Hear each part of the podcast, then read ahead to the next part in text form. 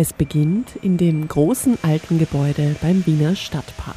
Nach einem Sicherheitscheck in der Schleuse befinden wir uns in den Produktionshallen der Münze Österreich.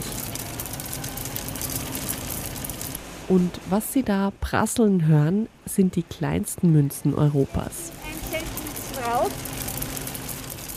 Es sind 1-Cent-Münzen, die aus der großen Prägemaschine rieseln wie ein Wasserfall aus lauter kleinen Kupfertropfen. Bis zu 2 Millionen Stück Umlaufmünzen, also die Eurocent und die 1 Euro und 2 Euro Münzen, können hier täglich geprägt werden. Da werden die Münzen gezählt, verpackt.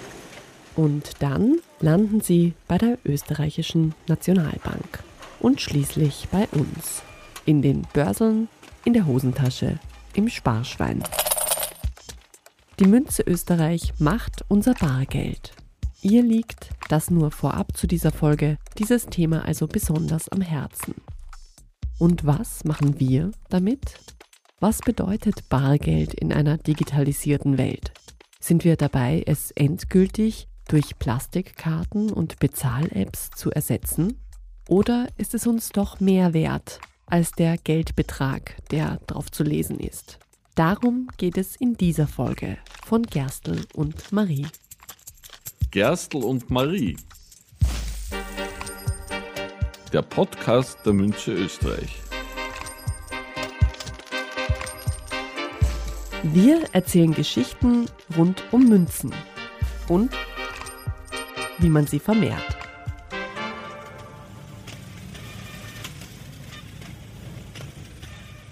Jetzt wissen wir also schon, woher die Münzen in unserem Geldbörsel kommen. Aus den Produktionsstätten der Münze Österreich. Dass das so ist, das geht zurück auf ein Gesetz aus dem Jahr 1988. Das Scheidemünzengesetz.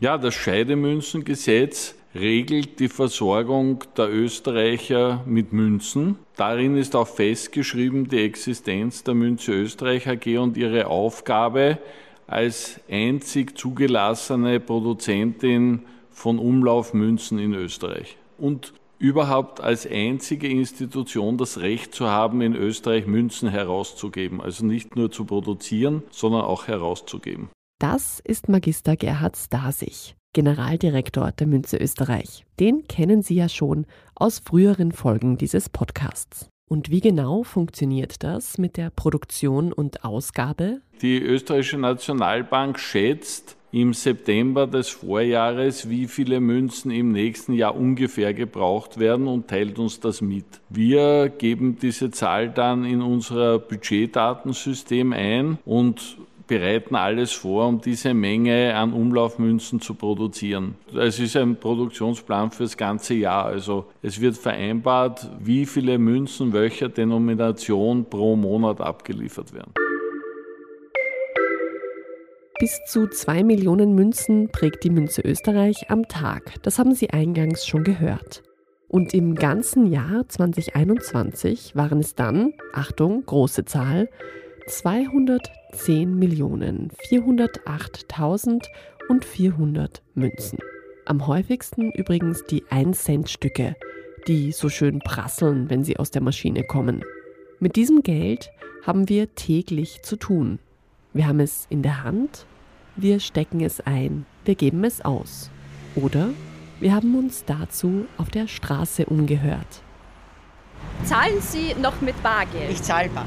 Ja? Ob ich beim Spar stehe und lache, wenn vor mir jemand mit der Karte bezahlt, 2,99 Euro. Das ist für mich noch immer nicht nachvollziehbar, denn das kostet ja alles etwas. Ich habe gerade Bar bezahlt, ja. Eigentlich äh, war das das erste Mal, dass ich Bar zahle. Normalerweise zahle ich eigentlich immer mit Karte. Wie ist das bei Ihnen? Bar ich zahle oder Karte? alles Karte. Alles mit der Karte? Ja. Große, kleine Beträge, alles? Alles. Haben Sie überhaupt noch Bargeld im Börsaal? Ah ja, schon, ja. Man schaut ja doch, dass man immer ein Klargeld im Geldbörsen für Notfälle oder Ich nicht, ich habe kein Bargeld. Haben abgeschafft alles, ja. prinzipiell Zehre für online und ja, es hat sich eigentlich Seit die Jahre. Corona hat sich alles Ja, geändert, seit ja. Corona, ja, das stimmt auch, ja. Als online. Zahlen Sie noch in Bar? Ja, natürlich. Bei fast allen Einkäufen unter 80 Euro. Wie viel haben Sie so durchschnittlich dann im Börsel, damit Sie auskommen? 80 Euro, 90 Euro, wenn es mir gestohlen wird. Mehr ist nicht drinnen. Und Kreditkarte habe ich nicht mit, weil das kann man nachvollziehen, wo man steht. Also bei das, beim Supermarkt, wenn ich stehe mit meinem Mobiltelefon, dann kann man das nachvollziehen und dann kriege ich die Werbung. Vielen Dank. Zahlen Sie überhaupt mit Bankomatkarte? Ja, wenn es nicht anders geht. Zahlen Sie noch mit Bargeld? Ja, mache ich. Was zahlen Sie so mit Bargeld? Kleine, große Beträge? Bis 100 Euro, sag mal so. Alles, was teurer ist, eh mit Karte. Wie viel haben Sie so durchschnittlich im Geldbörsel dabei, wenn Sie dann unterwegs sind? Jetzt zum Beispiel habe ich gar nichts mehr. Eine kleine Straßenumfrage zeigt, wer über Bargeld spricht, spricht nicht nur über Geld, sondern schnell einmal auch über gesellschaftliche Entwicklungen und persönliche Einstellungen, über Datenschutz, die Pandemie, versteckte Kosten, Nachhaltigkeit. Themen, die uns auch in dieser Episode noch beschäftigen werden. Was die Stimmen von der Straße auch hörbar gemacht haben, Bargeld ist in Österreich sehr beliebt. Laut einer Studie zum Zahlungsverhalten aus 2021 nutzen rund 78 Prozent der Österreicher und Österreicherinnen beim Bezahlen regelmäßig Münzen und Scheine. Auch die Pandemie hat das kaum verringert. Einen kompletten Verzicht auf Bargeld kann sich die Mehrheit der Menschen in Österreich nicht vorstellen. Am meisten schätzen die Österreicher und Österreicherinnen laut der Studie die Anonymität und die Vertrautheit mit dem Bargeld. Und es gibt auch noch mehr gute Gründe für den Gebrauch von Scheinen und Münzen. Also ein Argument, was am häufigsten genannt wird für das Bargeld, ist die Ausgabekontrolle. Also wenn ich Geld in meinem Geldbörsel oder Portemonnaie habe, dann weiß ich ganz genau, wie viel habe ich noch, wie viel habe ich schon ausgegeben. Wenn ich jetzt mit Karte bezahle, dann verschwindet das häufig oder ich habe da oder möchte auch gar nicht so genau den Überblick haben, weil ich dann eben auch nicht immer dieses schlechte Gewissen habe, das ununterbrochen rechtfertigen zu müssen. Das ist Dr. Julia Pitters. Sie ist Professorin für Wirtschaftspsychologie an der Deutschen Fachhochschule IU und Trendforscherin in Wien. Zahlen mit Bargeld schmerzt uns äh, besonders, weil wir hier das Gefühl haben, wir müssen etwas abgeben, was wir zuvor besessen haben. Wenn wir jetzt mit einer Karte zahlen, dann vertagen wir diesen Ausgabeschmerz erstmal auf die Kreditkartenabrechnung beispielsweise. Der Ausgabeschmerz, wie sie es nennt, kommt daher, dass wir Menschen eben eine ganz spezielle Beziehung zu unserem Bargeld haben. Und die beginnt im Gehirn. Bargeld aktiviert ein Belohnungszentrum in unserem Gehirn im Nucleus accumbens, also es ist ein Teil des limbischen Systems und das weckt sozusagen diesen Belohnungsreiz. Wenn wir Bargeld sehen, dann wollen wir das immer wieder erreichen. Ähm, wir wollen etwas erreichen, wir wollen dieses Bargeld bekommen und das hat fast schon so einen Suchtfaktor. Gerade Münzen sind eigentlich so der erste Geldreiz, der auch schon von ganz kleinen Kindern erkannt wird. Also bereits einjährige Kinder reagieren ganz extrem auf Münzen, merken schon, dass das irgendwie was Wertvolles ist und würden auch eine Münze immer einem Schein gegenüber bevorzugen. Egal ob Münze oder Schein, Bargeld erzeugt außerdem den sogenannten Besitztumseffekt, sagt die Expertin. Wenn ich etwas in der Hand habe, dann ist es mehr wert, als wenn ich etwas nur mir virtuell vorstelle. Da gibt es auch Experimente, wenn man Menschen fragt, äh, möchten sie lieber in Bar sofort etwas weniger Geld haben oder lieber eine Woche später etwas mehr Geld auf ihr Konto überwiesen haben, dann wünschen sich die meisten lieber den Spatz in der Hand, also lieber das Bargeld jetzt, weil sozusagen dieser Wert überschätzt wird. Etwas in der Hand haben, das ist ein großes Bedürfnis für uns, vor allem bei Unsicherheit. Bargeld ist deshalb gerade in Krisenzeiten beliebt, sagt die Wirtschaftspsychologin. Während der Corona-Krise mit ihren vielen Lockdowns florierte zwar der Onlinehandel und vieles wurde online bezahlt, Trotzdem wurde deutlich mehr Bargeld abgehoben als zu Vorkrisenzeiten. Und das liegt aber daran nicht, dass die Menschen das ganze Geld äh, ausgegeben haben, sondern sie haben eigentlich Bargeld als Wertaufbewahrungsmittel genutzt. Also sie haben Geld gehortet, viel mehr als in Nicht-Krisenzeiten, weil sie einfach dachten, das ist sozusagen eine sichere Anlage. Und wer weiß, was passiert, das Bargeld, das ist mir dann schon mal sicher. Also Münzen und Scheine als finanzielle Sicherheit als Wertspeicher unter dem Kopfpolster, um ruhiger zu schlafen. Muss man sich das so vorstellen? Also ich würde Bargeld nicht als Wertspeicher empfehlen, sondern als Notgroschen. Ich selbst habe so viel Bargeld zu Hause, dass ich ein, zwei Monate meine täglichen Einkäufe damit erledigen kann, wenn eben einmal die Systeme ausfallen oder wann irgendeine andere Krise auftritt, die dazu führt, dass die äh, internationalen Zahlennetzwerke nicht mehr funktionieren. Sagt der Münze-Chef Gerhard Stasich. Er spricht damit etwas an, womit man sich, wenn man über Bargeld nachdenkt, auch auseinandersetzen sollte. Die großen weltweiten Bezahlnetzwerke. Betrieben und vorangetrieben werden sie von globalen Playern wie großen Kreditkartenunternehmen, internationalen Banken und mittlerweile natürlich auch den sogenannten Big Tech Companies wie Apple, Google, Facebook oder Amazon. Und genau diese Player sind es auch, die davon profitieren, wenn das Bargeld ins Hintertreffen gerät. Wir wollen die Cashless Society, die bargeldlose Gesellschaft, verkündete vor einigen Jahren der CEO der Bank of America, Brian Moynihan. Und allzu oft werden längst auch in Europa Online-Bezahlsysteme als das Bezahlen des neuen Zeitalters, das moderne Bezahlen und das Zahlen mit Bargeld dagegen als rückständig verkauft. Einige Finanzexperten, wie etwa der Autor und Aktivist Brad Scott, erkennen darin mittlerweile einen War on Cash, also einen Krieg oder zumindest breit angelegte Kampagnen gegen das Bargeld, die von eben diesen großen Unternehmen geführt werden. Hier hören Sie Brad Scott bei einem Vortrag auf einer Konferenz in Schweden. Over the last few decades, a large scale institutions, banks, payments companies, governments have all been actively eroding the cash system to slowly make it more and more likely that you're going to quote unquote choose to go to the digital systems. Okay? Now, you might believe that you're choosing this, um, but actually, the whole environment is being structured in a way that makes you more and more likely to do it. Wir glauben, dass wir es uns selbst aussuchen, dass wir nur noch bargeldlos bezahlen, sagt Scott. Aber eigentlich sei es von großen Unternehmen und Institutionen genau so gewollt. Sie hätten das Bargeldsystem in den vergangenen Jahren absichtlich untergraben. Und gerade die Corona-Pandemie spielte den großen Bezahlunternehmen zu Beginn ziemlich in die naja, Karten. Denn genau mit denen sollten wir aus Sicherheitsgründen ja bezahlen. In der Pandemie hat es das Gerücht gegeben, dass Bargeld Corona überträgt. Wir haben das nachprüfen lassen und auch das deutsche Robert Koch Institut hat das nachgeprüft, unabhängig von uns. Und es hat sich als völlig unzutreffend herausgestellt. Sagt dazu Münze Generaldirektor Gerhard Stasich. Wir haben Münzen in ganz Wien gesammelt und wir haben auf keiner einzigen Münze irgendein einziges Coronavirus gefunden. Null. Also äh, Bargeld überträgt Corona gar nicht. Ganz im Gegenteil, Metall hat ja antibakteriologische Effekte.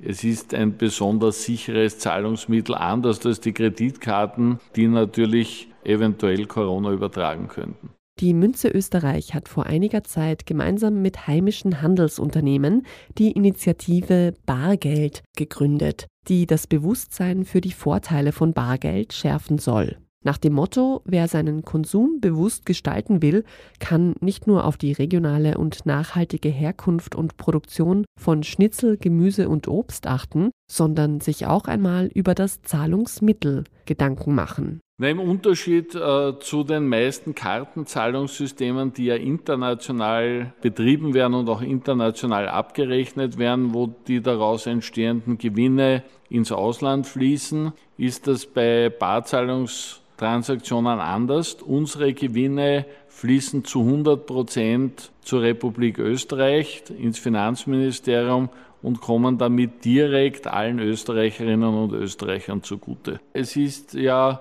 auch so, dass zum Beispiel Arbeitsplätze in Österreich gesichert werden durch die Bargeldabwicklung, während, wie gesagt, die meisten Kartenabrechnungssysteme international betrieben werden und dann Rechenzentren auch in anderen Ländern stehen, wo unsere Transaktionen verarbeitet werden. Nicht nur volkswirtschaftliche Vorteile hat das Bezahlen mit Bargeld, es steht auch für gesellschaftliche Teilhabe, sagt Generaldirektor Stasich. Bargeld ist ja ein Medium, das überhaupt keine Infrastruktur braucht. Das heißt, ich kann Ihnen 10 Euro geben, Sie brauchen keine 10 Euro Empfangsmaschine und ich brauche keine 10 Euro Gebemaschine und Sie brauchen kein Bankkonto, ich brauche kein Bankkonto und da sind wir beim Thema Inklusion. Also auch Menschen, die kein Bankkonto haben oder die vielleicht nicht mehr in der Lage sind, elektronische Systeme zu bedienen, können mit Bargeld einfach, schnell und kostengünstig Transaktionen durchführen.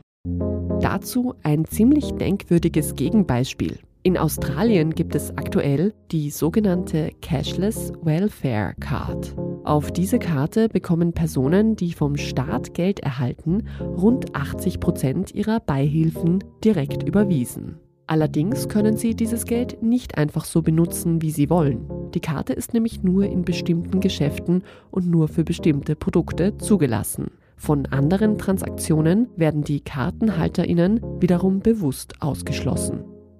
Und so soll sozial erwünschtes Finanzverhalten provoziert werden. Finanzielle Autonomie sieht natürlich anders aus, weswegen das System in Australien mitunter scharf kritisiert wird und derzeit auf der Kippe steht. Welche dystopischen und autoritären Ausmaße solche Systeme annehmen können, wollen wir uns jetzt lieber nicht ausdenken. Klar ist aber, Wer weiß, wann und wofür wir unser Geld ausgeben, weiß auch ziemlich genau, wer wir sind. Und spätestens jetzt sind wir beim Thema Datenschutz. Sobald ich das Bargeld abgehoben habe, weiß sozusagen niemand mehr, was ich damit gemacht habe. Wenn ich irgendein anderes elektronisches Bezahlsystem verwende, ist egal welches, dann werden die Daten aufgezeichnet und alle involvierten Unternehmen haben die Möglichkeit, die anzuschauen. Und dann bleiben diese Daten ja auch in einem gewissen Zeitraum gespeichert und sind dann angreifbar sozusagen. Das sagt der Datenschutzexperte Jaro Krieger-Lamina von der Österreichischen Akademie der Wissenschaften. Und konkret heißt das, Entweder ein Mitarbeiter verkauft sie und sie gelangen dadurch in falsche Hände oder es gibt einen Cyberangriff und Hacker verschaffen sich Zugang zu diesen Daten.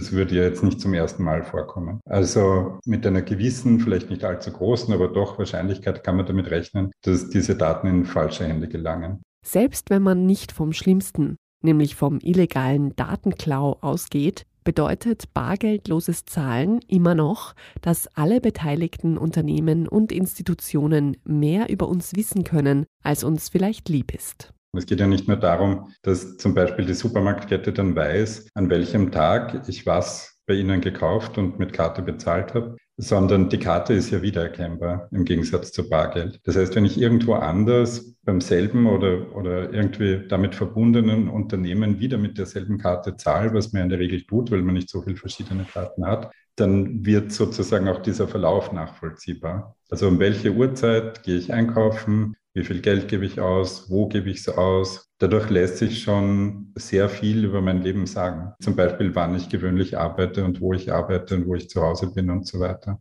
Besondere Vorsicht ist bei internationalen Bezahlsystemen von Unternehmen wie Google oder Apple geboten, sagt Krieger Lamina. Denn diese sind eben nicht in Europa angesiedelt und unterliegen auch weitaus weniger strengen Datenschutzgesetzen als jenen, die es im europäischen Wirtschaftsraum gibt. Es gilt also genauer hinzuschauen. Wenn wir uns auf digitale Systeme verlassen, bekommen wir dafür vielleicht mehr Bequemlichkeit. Aber wir bezahlen im wahrsten Sinne des Wortes mit Abhängigkeit. Wir sind abhängig davon, dass die Systeme es gut mit uns meinen und uns nicht ausschließen. Und wir sind abhängig davon, dass sie das, was sie über uns wissen, nicht gegen uns verwenden. Und zuallererst sind wir natürlich abhängig davon, dass diese Systeme auch immer funktionieren. Und was, wenn nicht?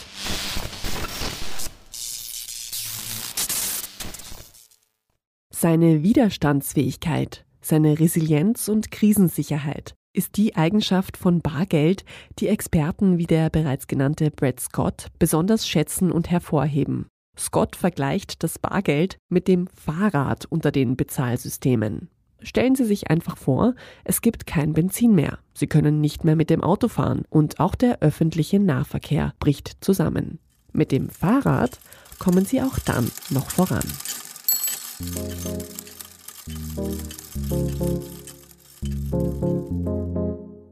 Unser Zahlungsverhalten verändert sich natürlich im Spannungsfeld zwischen Tradition und Technik. Nichts bleibt, wie es ist. Aber sind wir wirklich auf dem Weg in eine Welt ganz ohne Münzen und Banknoten? Und wollen wir das?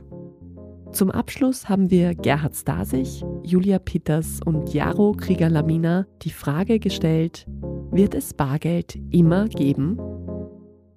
Ja, da bin ich fest davon überzeugt. Es hat ja schon viele Versuche gegeben, Bargeld abzuschaffen und alle Länder sind mittlerweile draufgekommen, die das versucht haben, dass das nicht krisensicher genug ist. Also vor allem bei elektronischen Ausfallserscheinungen, bei Blackouts etc. können Sie mit einem elektronischen Zahlungssystem oder mit einem Kartenzahlungssystem nichts mehr anfangen und da ist Bargeld als krisensicheres, stabiles Medium immer gefragt. Immer ist, ist ein langer Zeitraum. Aber ich sehe jetzt nicht, dass das in der absehbaren Zukunft geändert wird. Was ich mir schon vorstellen kann, ist, dass sozusagen die Möglichkeiten, Bargeld loszuzahlen, mehr werden. Ja, da gibt es halt so eine Wechselwirkung zwischen dem, was angeboten wird, was möglich ist, auch dem, was die Leute dann immer dabei haben und dem, was dann genutzt wird, sozusagen. Wir kennen Bargeld, wir kennen die Vorteile von Bargeld und nach dem Status quo-Effekt hat sozusagen immer das einen Vorteil, was schon im Amt ist oder was die Menschen schon kennen. Und dementsprechend ist das sozusagen immer implizit favorisiert. Das heißt, wir werden das sicher beibehalten. Das Einzige, worauf man achten muss, ist die Jugend. Denn ich kann nicht vermissen, was ich nie gekannt habe. Also wenn die nachfolgenden Generationen mehr oder weniger bargeldlos aufwachsen, wenn ihre Eltern dabei beobachten, dass sie nur noch bargeldlos zahlen, dann verschwimmt es immer mehr. Vielleicht kann man sich gar nicht mehr daran erinnern oder es hat keine Relevanz mehr. Und äh, sollte es dann mal Bestrebungen geben, das irgendwie abzuschaffen, sollte die Lobby hier groß genug sein, dann wird es hier vielleicht wenig Widerstand oder wenig Protest geben. Wir wissen nicht, wie wir in 100 Jahren bezahlen werden. Was wir wissen und was Expertin Julia Pitters auch gerade angesprochen hat, ist, dass es immer junge Menschen geben wird, die den Umgang mit Geld erst lernen müssen. Aber wie steht es eigentlich um die finanzielle Bildung von Kindern und Jugendlichen in Österreich? Damit werden wir uns in einer der nächsten Folgen dieses Podcasts auseinandersetzen. Bleiben Sie also dran.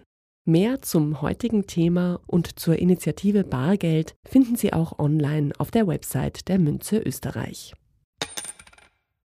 Und jetzt? Die Münze. Ein Blick hinter die Kulissen. In dieser Rubrik stellen wir die Menschen vor, die tagtäglich in der Münze Österreich arbeiten und dafür sorgen, dass alles funktioniert. Quer durch alle Abteilungen und Aufgabenbereiche. Diesmal. Mein Name ist Thomas Kubacek, ich bin Betriebsleiter in der Münze und habe somit die gesamte Produktion unter meiner Verantwortung mit um die 100 Mitarbeitern. Was genau passiert in der Produktion der Münze Österreich? Viel mehr als man glaubt. Wir haben von der Edelmetall Rohmaterial, Schmelze und Legierungsherstellung über Walzwerk, über Stanzen, über Wärmebehandlung, über Oberflächenbehandlungen, äh, verschiedenste Prozesse. Vor allem im Edelmetall ist es sehr weit gestreckt, der, der Prozess. Ja, und beim Prägen gibt es natürlich verschiedene Prägequalitäten wo vor allem die Werkzeugvorbereitung halt sehr komplex werden kann, vor allem für die Top-Qualitäten, Sammlerqualitäten. Da steckt oft einmal zwei Stunden Handarbeit in jedem Prägewerkzeug drin. Das unterschätzt man oft. Wie lange arbeiten Sie schon für die Münze? Oh, 32 Jahre und ein bisschen was. Welchen Sinneseindruck, welches Bild, Geräusch oder ähnliches verbinden Sie mit Ihrer Arbeit bei der Münze Österreich? Das Bild vor Augen sind immer die vier Säulen vor der Tür. Da. Also dieses Portal von der Münze, das schaut ja nicht nach einem Produktionsbetrieb aus. Das ist ja wie ein, ein, ein Palais oder so. Das ist so ein, ein Bild, das ich da immer vor Augen habe. Welches Wort hören Sie in Ihrer täglichen Arbeit am häufigsten? Also eines, was sich immer wieder durchzieht, ist die Frage, wie viel Ausschuss man an welchem Arbeitsgang hat. Das ist eine ganz essentielle Frage. Wir haben ja bei den meisten äh, Produkten so 100% Aussuchprozesse, wo halt Mitarbeiter, Mitarbeiterinnen meistens ähm, mit dem Auge die Münzen kontrollieren und gute und schlechte auseinandersortieren. So, so wie die guten ins Töpfchen, die schlechten ins Kröpfchen sozusagen. stimmt insofern auch doppelt, weil die tatsächlich die schlechten ja wieder in den Ofen kommen. Ja. Aber wie viel da aussortiert wird und welcher Prozentsatz sozusagen daher an Arbeit vernichtet wird, das ist immer ganz eine essentielle Frage. Also das Vokabel Ausschuss zieht sich oft einmal durch. Bei der Euro-Umstellung vor 20 Jahren waren Sie der Projektleiter Euro bei der Münze Österreich. Was ist damals hinter den Kulissen alles passiert? Unheimlich spannendes Projekt. Wir hatten im Vorfeld ja Statistiken, wie viele Münzen, äh, Schillingmünzen insgesamt äh, produziert und ausgegeben worden sind. Aber wie viel davon tatsächlich noch am Markt unterwegs sind und wie viel davon zurückzuerwarten sind und was man im Umkehrschluss äh, an, an Erstausstattung, an Euromünzen braucht, das abzuschätzen, war unheimlich schwierig. Außerdem haben wir dadurch, dass wir eben diese letztlich dann zwei Milliarden Stück Münzen äh, vorproduzieren mussten, haben wir damals begonnen, erstmals einen Schichtbetrieb einzuführen in der Münze Österreich. Den hat es davor nie gegeben. Haben dann teilweise dreischichtig gearbeitet, damit wir die Mengen zeitgerecht zur Verfügung stellen können. Haben verschiedene Verpackungsvarianten kreiert. Wenn man sich erinnert, es hat damals sogenannte Startpakete gegeben. Einerseits so kleine Sackerl für den privaten Haushalt und, und andererseits größere Pakete für den Handel. War sehr spannend. Und was wurde aus unserem alten Bargeld, den Schillingen? Beim Rücknehmen von den, von den Schillingmünzen ähm, haben wir ein externes Logistikzentrum betrieben und haben dort aus 8000 Bankfilialen, Postfilialen etc. etc. haben wir dort zentral die Münzen entgegengenommen in so Einwegsäcken, gezählt, begutschriftet, sortiert und verstaltet, heißt das, äh, also entwertet.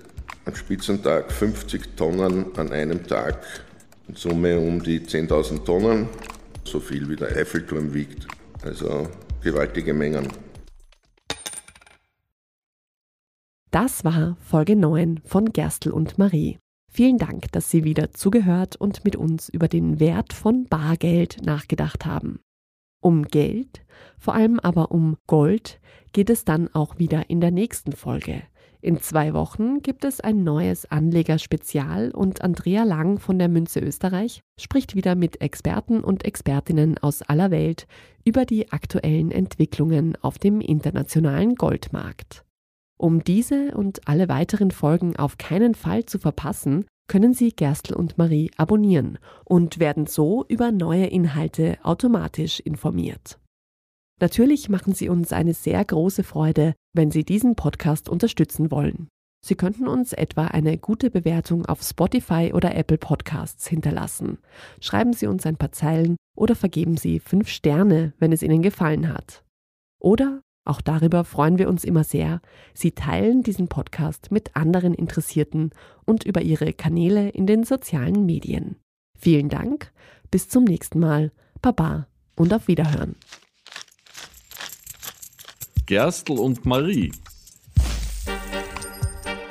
Der Podcast der Münze Österreich.